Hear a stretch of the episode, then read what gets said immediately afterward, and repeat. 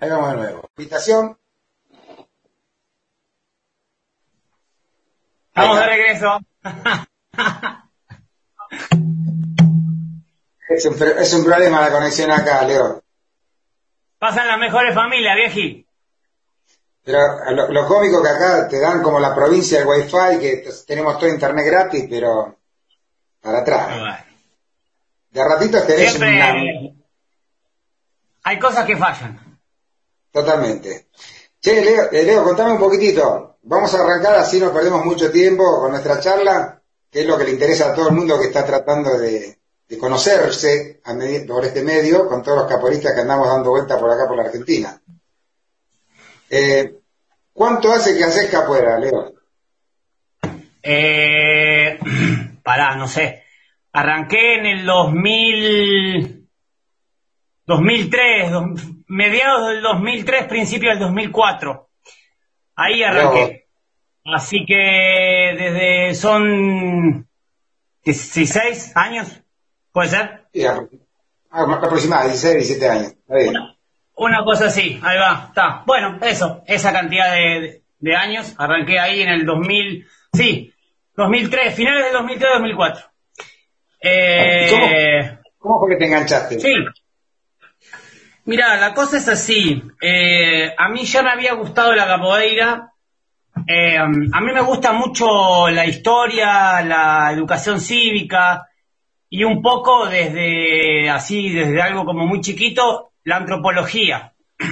Entonces a los 17 años en la secundaria, leyendo libros y no sé qué, me había gustado todo el flash de, de- de- de personas negras vestidas de blanco y como todo un sincretismo y una cosmovisión y tirando patadas y con instrumentos y como en un círculo y como toda una cuestión muy tribal, muy, muy aborigen.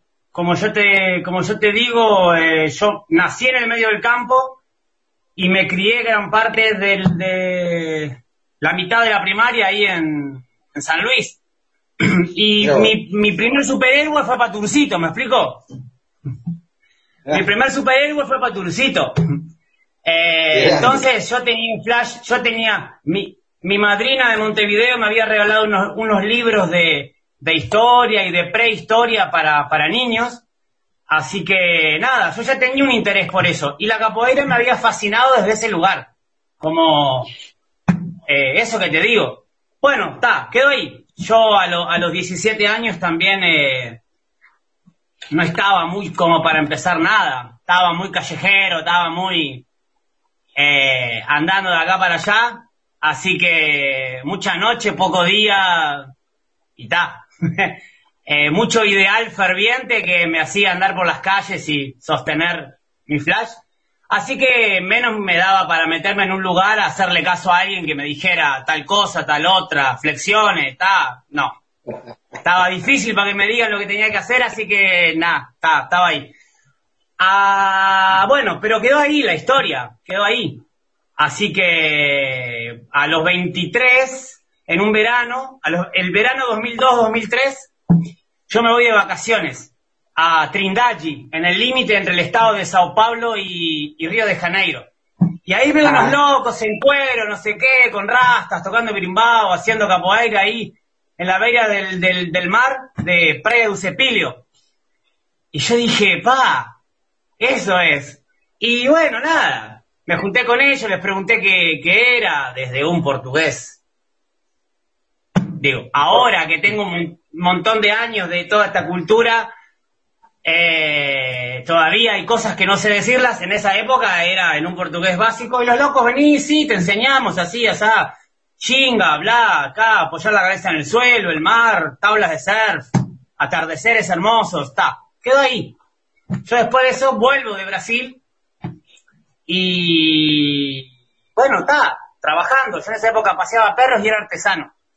Hacía platos tallados, vidrios tallados y tal. Eh, paseaba perros de lunes a viernes y los de viernes a domingo vendía artesanía en los diferentes parques. Eh, una compañera de ese momento, eh, una persona con la cual yo compartía la vida, me trae un volante de capoeira. Mirá lo que vimos allá, que a vos te recopó y que no sé qué y que no sé cuánto, ta. ese volante era de Mestre Cari, que estaba dando clase en Julián Álvarez y eh, Güemes. Está, arranco ahí con el loco. Eh, yo ya sabía que me apasionaba, así que dije, bueno, está, yo quiero hacer esto. ya está. Eh, había algo que me había, que me, que me, que me había comprado por dentro, ya está, no. Aparte, a mí cuando algo me gusta, no, no tengo mucha vuelta. Tengo el mal hábito o el, o el, buen hábito, depende cómo se vea, de no tantear, de no pasar el peso. No, está, si algo me gustó, ya pisé para allá y ya arranqué para allá. Y bueno, nada. ¿Qué querés que haga? O sea, a eso me refiero con que estaba más dócil. Ahí sí me podían decir lo que tenía que hacer. Me compré la banana, me compré la remera, me compré vos, ¿qué querés que te compre? Yo quiero entrenar, listo, está. Entonces estaba dócil, ¿viste? Estaba encarado para ese lado. Y bueno, nada. Arranqué con Mestrecari y a... a los meses, tipo 5, 6 meses, 7 meses, a la vuelta de mi casa, yo vivo acá en el Abasto, estaba Mestre de Deco, que enseñaba capoeira Angola. Y... una locura. Yo entrenaba eh, martes, jueves y sábados, a la, o sea, martes y jueves a la tarde y sábados a la mañana, con Dedeco Capoeira Angola. Un treino que te, te dejaba... no hacíamos una flexión de brazo, pero hacíamos 8 millones de esquivas para acá, para allá, chinga, pum, pam, cocoriña.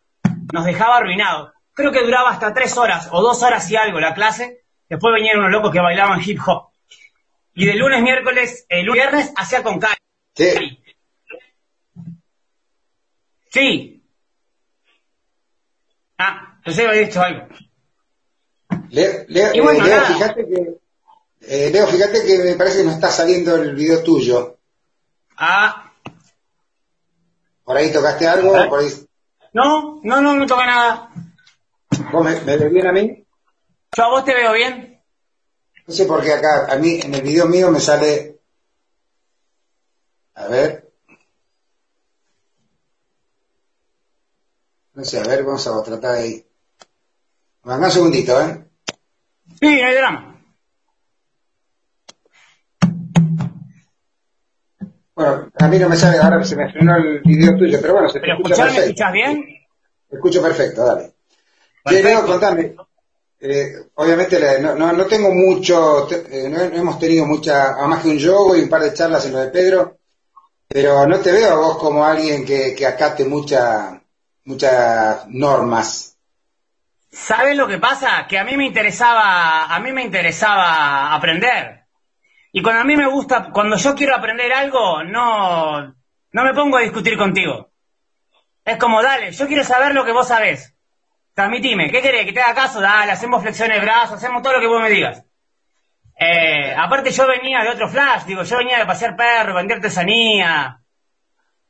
Otros, otros, eh, otra rutina, ¿entendés? O sea, claro, O sea, otra rutina. Otra rutina, otros hábitos, otros tiempos, eh, otra, otra cuestión. Entonces, nada, digo, bueno.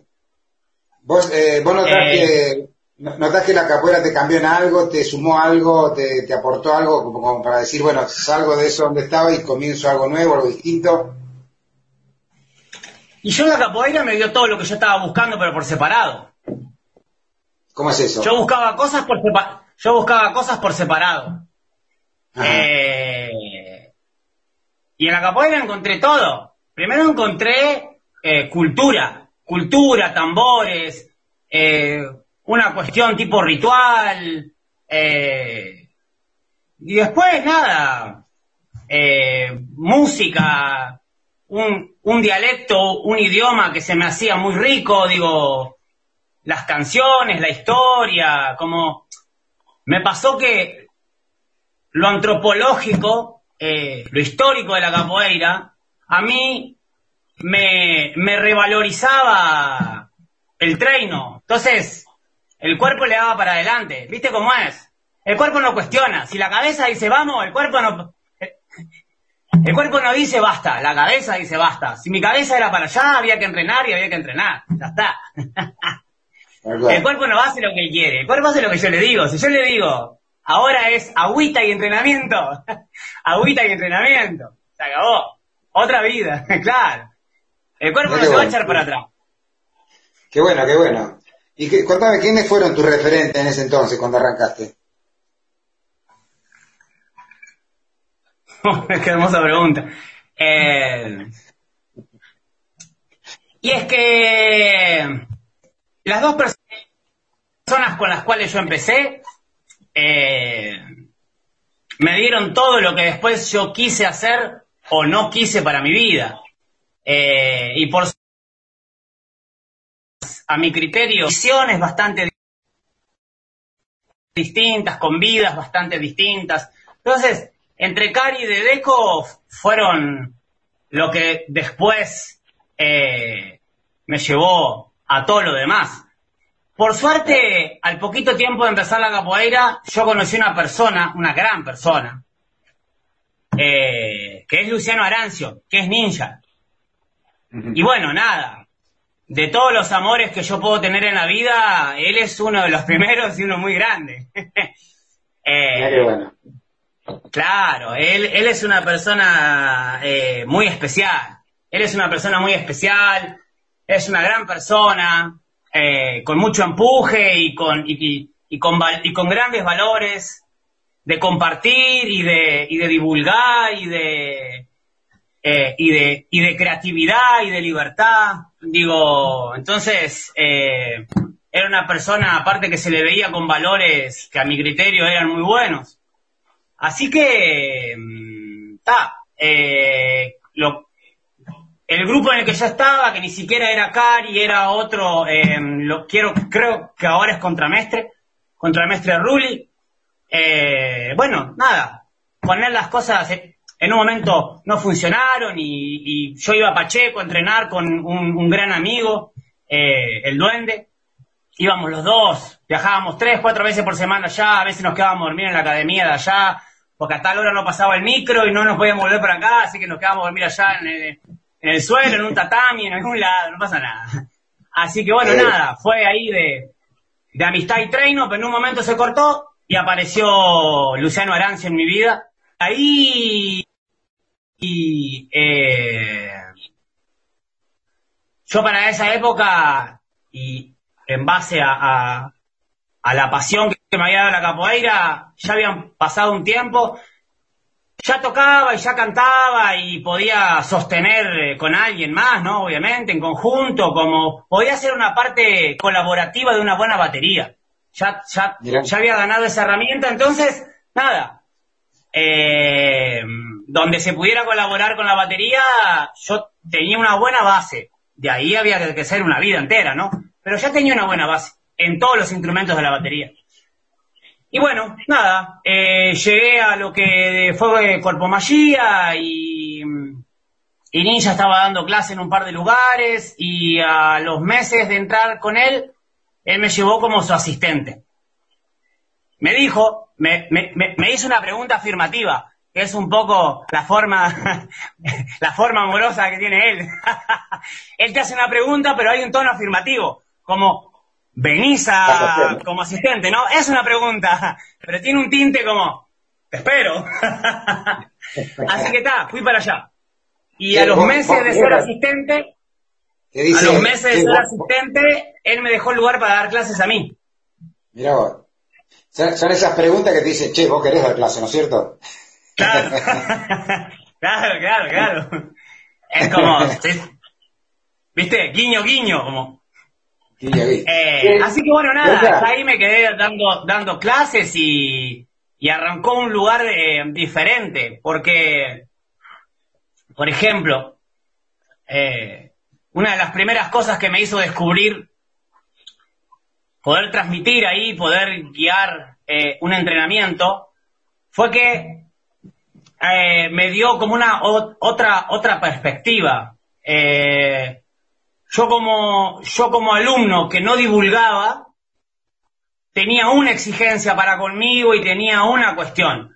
Cuando yo comencé a divulgar y la gente me empezó a dar dinero por la información, eh, eh, yo necesité volverme mucho más, eh, mucho más exacto, leer más, como que dije, pará, pará, pará, dije yo, cuando dije, el lugar me va a quedar a mí, sí, bueno, entonces eh, hay, que, hay que meter un cambio más y empezar a comer más información y empezar a entrenar más y empezar a capacitarme más, como nada, hubo, hubo ahí un cambio.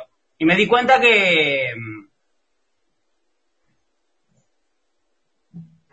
me conmovía mucho más entrenar para divulgarlo. Yo quería que otras personas puedan disfrutar lo que yo disfrutaba. Entonces, y descubrí que ahí eh, yo dije, che, esto está buenísimo, esto hay que divulgarlo, hay que mostrar la belleza de esto a todo el mundo. Como sacarle el cuco, claro, sacarle el cuco, ¿viste? Eh, eh, todo esto es muy hermoso, todo, la parte física, la parte espiritual, eh, la parte musical, la parte compositiva, la idiosincrasia de colonial, digo, hay mucha data, hay mucha cuestión.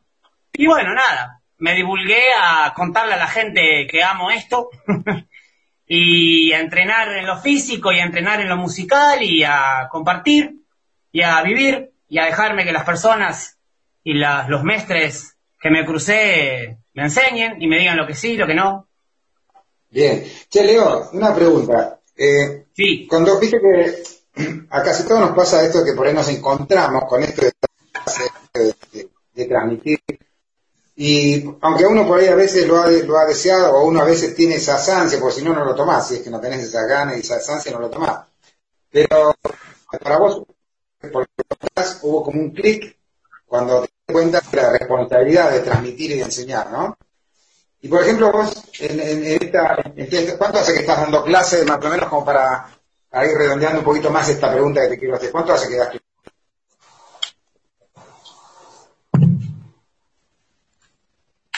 Hola, vieji, se te ve, se te ve, se te ve borroso. Ahí me vine al lado del modem para, para ver si al lado del modem las cosas funcionan mejor. Sí, no, es la conexión de acá, esta, Leonel. No te, no, te gastes mucho, porque es la conexión de San Luis. No, te, te preguntaba ¿Hace cuántos años que estoy dando clase, decís? Eh, ya te digo. Eh,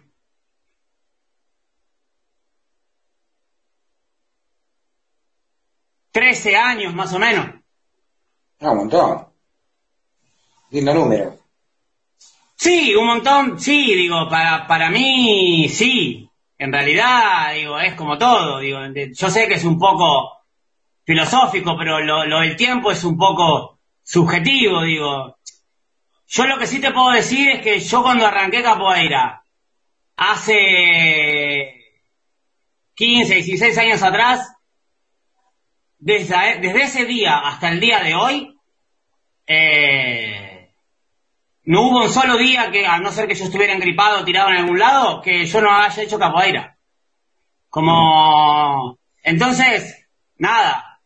Eh, y por suerte, en un momento me vine a vivir con gente que eran compañeros míos eh, de treino. Entonces, los sábados de la noche, nuestra joda era comprar unas empanadas, comprar unas cervezas, tensar los birimbados y le dábamos toda la noche.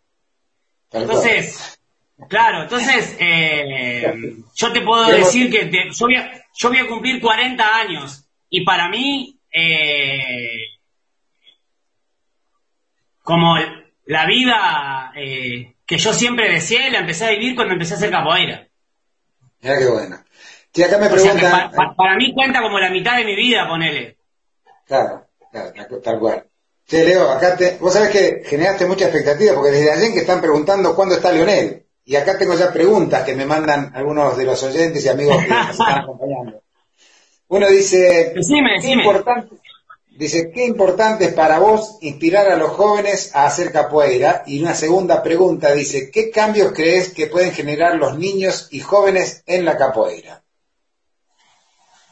Bueno, eh, primero, eh, la primera pregunta ya está un poco como respondida con esto de que para mí, todo el mundo tiene que hacer capoeira.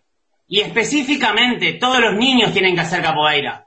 Porque los niños, todos nacemos artistas. El tema es que vivimos en un en, lugares donde no te muevas, no rompas, quédate quieto, no sé qué, bla, bla, bla, vení para acá, bajate del árbol, no, no sé qué, tené miedo, vení. Entonces, eh, en la capoeira, eh, un niño que se expresa, que se mueve, que toca un instrumento, todos, todos nacemos siendo músicos, todos nacemos siendo músicos.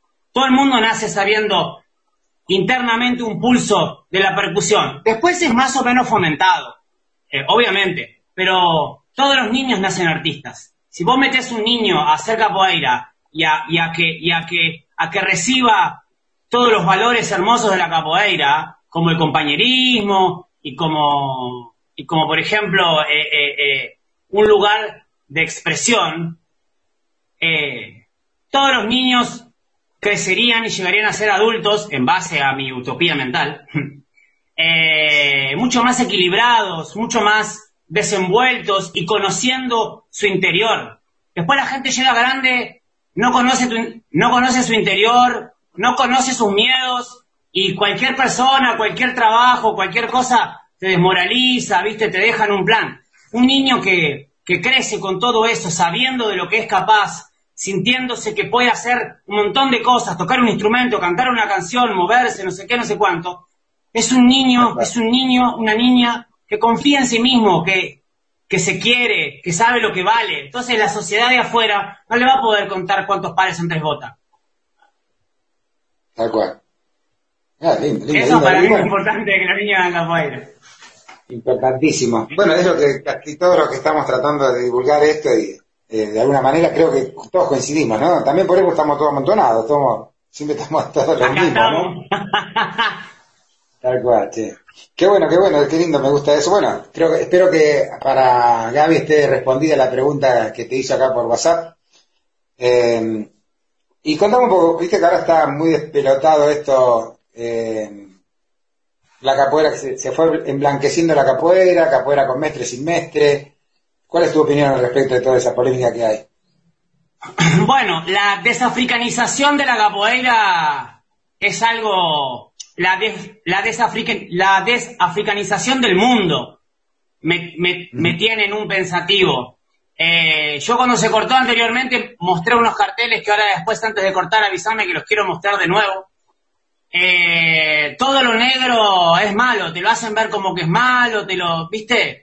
el cuco, y es una cuestión de que el racismo, eh, del racismo fueron cómplices la iglesia, la ley, eh, el mundo entero, me explico, o sea, había personas, había científicos, había personas que estudiaban, que avalaban como científicamente para que la gente también entrara en esa, en esa, en esa mierda de discriminarnos entre hermanos, comprobó, hubieron, hubieron científicos que comprobaron científicamente que el negro era como una cuestión inferior y que no sé qué, y es como, y todo el mundo se lo creyó, ¿me explico? Es como, es, es, es una enfermedad increíble como nos, como nos conduce en la cabeza, cómo nos van, a eso me refiero con, con, con, con lo bueno de que los niños empiecen capoeira de temprana edad.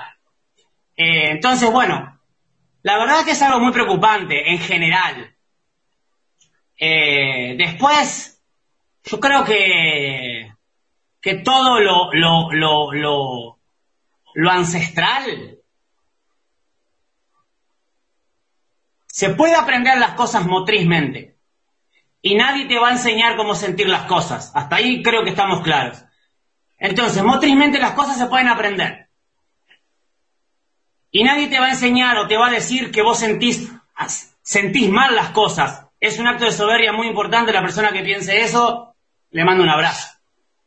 Entonces, eh, es importantísimo tener referentes y tener gente, y en lo posible, tener gente afro, si lo que te, si lo que te interesa es lo afro, gente afro, eh, que, te, que te conduzca. Porque Si a nosotros nos vibra los rituales de ellos y nos hicieron parte y nos hicieron a mí por lo menos yo he sentido que soy un hermano de mucha gente afro, me lo hicieron sentir, no es una cuestión que yo me lo vaya a adjudicar solo. Eh, te están haciendo parte de su familia. Si te están haciendo, si te están haciendo parte de tu familia, vos no podés cagar en el comedor y comer en el baño. Tenés que hacer caca en el baño y comer en el comedor. Y seguir un poco lo que ellos te guían. Siempre tener guías que te vayan diciendo. Y después es darle. Todo lo que uno practique, algún día va a terminar saliendo bien y se va y se va a conectar con su interior. No pasa nada. Es tiempo.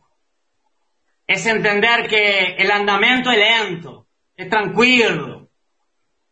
Va a dar certo. Hoy no der, mañana va a dar, va a dar certo. Es solo, es solo dar amor y dedicación. Va a dar cierto.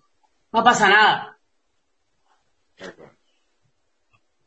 Sí, vos sabés que me, encantan las palabras que, que, acabas de decir y vos sabés que es una risa porque obviamente desde que empezamos a hacer esta movida de la radio, que empezamos con esto de, querer difundir quiénes son los que están trabajando en, en capoeira, todo eso, como que algunos tratan de dividir, ah, ustedes son los pro silvestre o son los pro eh, capoeira independiente o lo que sea.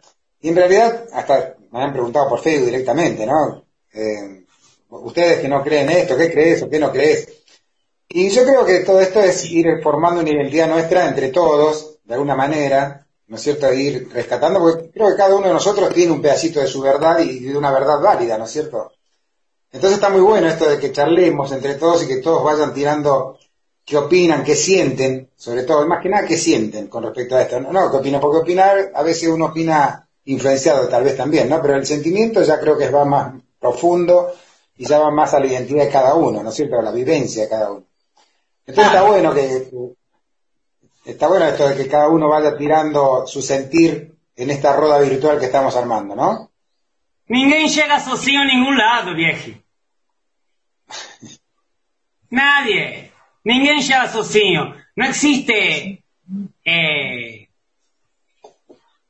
un alguien que transmita afro, que no le esté siguiendo los consejos o los pasos a alguien afro que lo aconseja.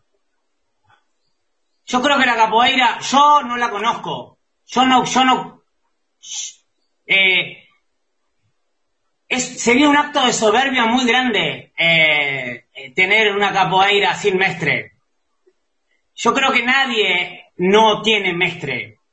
Eh, todos tenemos un referente o muchos referentes o personas con, los, con quienes hablamos, eh, después está la forma convencional de tener mestre y una forma que no es la convencional de tener mestre, pero nadie no tiene mestre. Eh, porque el mismo ritual de capoeira, el mismo ritual de capoeira te va a llevar a que charles con alguien, a que te dejes aconsejar por alguien, a que le preguntes algo a alguien o a otras personas.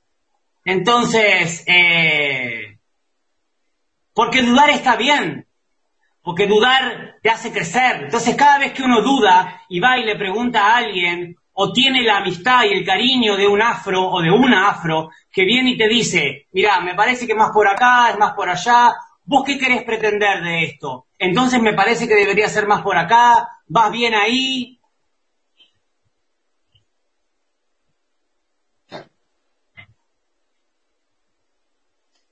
El Salva dice, es una falsa premisa la capoeira sin mestre. Claro. Claro, no existe. No existe eso, pero nada afro. A ver, nada afro. Eh, todo lo afro, según mis investigaciones, sale de naciones, sale de familias, sale de las ensalas, sale de compartir. No sale, o sea, no existe la soberbia de, de, andar solo por la vida en lo afro. en todo, por lo menos en todo lo que yo, he, la capoeira, la rumba, el candombe, el afroperuano, el afrovenezolano, el afrocolombiano, la plena en Puerto Rico, todo nace de familias, de canalizar la injusticia y el dolor de todo lo sucedido, haciendo vibrar lo que los antepasados le enseñaron. Entonces, no tiene lógica ir a buscar, hacer algo sin estar ligado con los antepasados. Porque la historia afro habla de eso. Habla de las familias, habla de las naciones. Leo, ¿no, no, crees también que ese, ese, mismo sufrimiento que llevó al pueblo eh, afro eh, no hace también que ellos de alguna manera también discriminen al blanco un poquito en, cuanto a eso que se apropien demasiado? El hombre, el hombre es hombre, vieji. No es negro o blanco. El hombre es hombre. El hombre es bueno y el hombre es orete, sea blanco, sea negro, sea chino. El hombre es hombre. De acuerdo. Los defectos y las virtudes son todas iguales, porque el hombre es hombre. Es, es, no tiene, el problema nació hablando de negros o blancos. Ahí está el inicio del problema. Diciendo que, diciendo ellos y diciendo nosotros. Ahí está el, el, el, uno de los inicios de toda esta historia. El negro es negro, somos todas personas. Eh, todos discriminamos. No, no, no es que, a ver, eh, no interesa nada. todos los dioses son amor. Todos los rituales son circulares. Todo, siempre uno antes salir a la calle aprende las cosas de la familia y después sale a la calle. Los principios de la vida no cambian, lo que cambian son las modas. Y, si, y la única cosa que se empieza de arriba es un pozo, todo lo demás empieza de abajo y cayendo. Se empieza despacito, con bases sólidas, y después, o árbol sin raíz no puede vivir. es así. Eh, entonces, eh, por supuesto que hay gente afro que pudo haber discriminado. Y hay gente de todos los colores que seguro discriminó y todos, todos somos todo. No hay distinción. Todos sentimos amor, todos sentimos odio, todos tenemos neurosis, todos en algún momento fuimos y somos totalitaristas y todos en algún momento dudamos de nosotros mismos y aprendemos nuestros errores. Todos somos todo. Nadie no pisa el pozo, todo el mundo pisa el mismo pozo. Es, es, un acto de soberbia muy grande reírse de alguien porque se tropieza, porque todos tropezamos. Y si a alguien le da y el crecimiento del otro tiene que psicoanalizarse, no pasa nada, hay gente que lo puede ayudar. aparte, un, error muy común que caemos todos, como decís vos, blanco, negro, no importa qué color sea, es, caer en la soberbia y ahí es donde empiezan los quilombos, ¿no? Que yo soy mejor que aquel, o yo tengo la posta y vos no, o ese tipo de cosas que son las que generan tanta discordia, ¿no? Son todas inseguridades. Son todas inseguridades.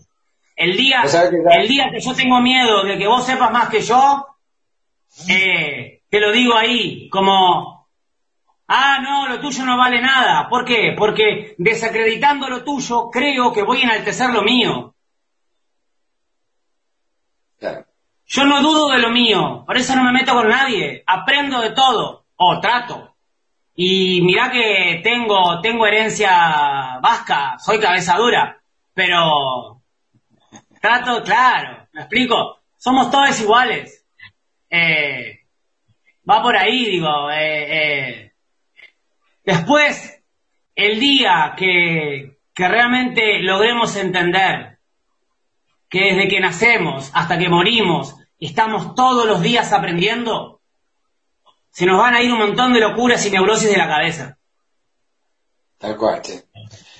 Qué bueno, Leonel, qué bueno esta, esta charlita contigo. Me gusta, me, hace acordar de esa noche que estuvimos charlando en lo de Pedro hasta no sé qué hora con un par de vinos en la mano. yo cuando vos dijiste que, yo cuando vos dijiste desde un lugar que hicimos algún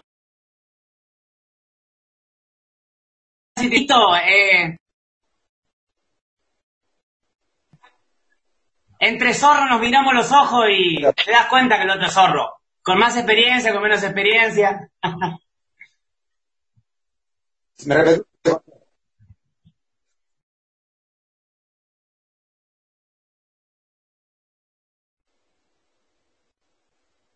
se corta. ¿Vos me escuchás, Leo? Porque se corta. Se me entrecorta, sí.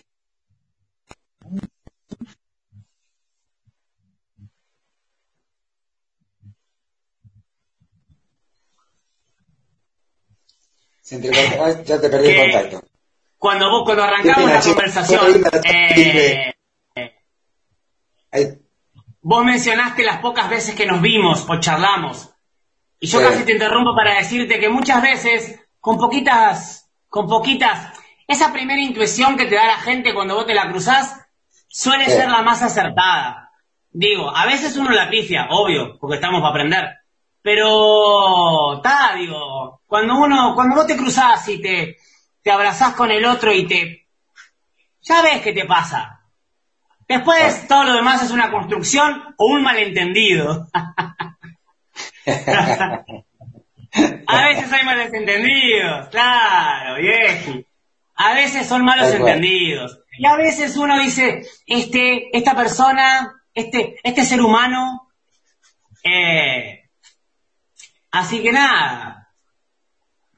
Aparte de una persona, digo, vos conocías pocas cosas de mí quizás, pero una persona que, que, encara eh, el trabajo que estabas haciendo, llevándolo a donde poca gente quiere ir, a donde los tienen como desde un costado, me explico, como esa actitud soberbia, eh, eurocentrista, que nos creemos que somos Roma, París, eh, una persona que está ahí trabajando, llevándole autoestima a la gente, llevándole herramientas. Debe ser que tengo muchas cosas más para aprender. no precisaba más nada. claro, muchacho. No precisaba más nada. Con charlar un par de cosas contigo ya estaba. Ya. Ya reputa. Tu reputación llegó. Solamente mirarte a los ojos y decir, es todo amor. Este ser humano es todo amor. Ah. Te agradezco mucho tu concepto, Leonel. Pero bueno, che, eh, acá de la producción me están avisando que ya estamos cerquita de que se finalice el video porque tenemos una hora nomás y ya casi se nos fue una hora, loco. ¿Viste cómo pasa? Esperame cinco segundos. Dale. Igual, no, en el video acá no, no te está, quedó congelada tu imagen, che.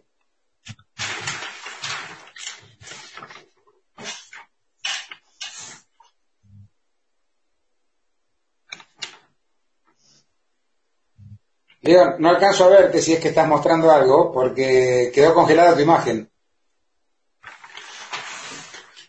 Sí, estuve mostrando algo. no pasa nada.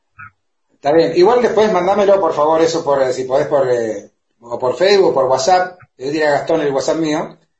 Y lo vamos a publicar igual de todas maneras, ¿eh? Che, loco, un gustazo. Ojalá que cuando hagamos el encuentro acá en Merlo puedas acercarte, que puedas venir, porque enriquecerías mucho el encuentro, como, todos los otros invitados que hemos tenido, que realmente personas todas increíbles.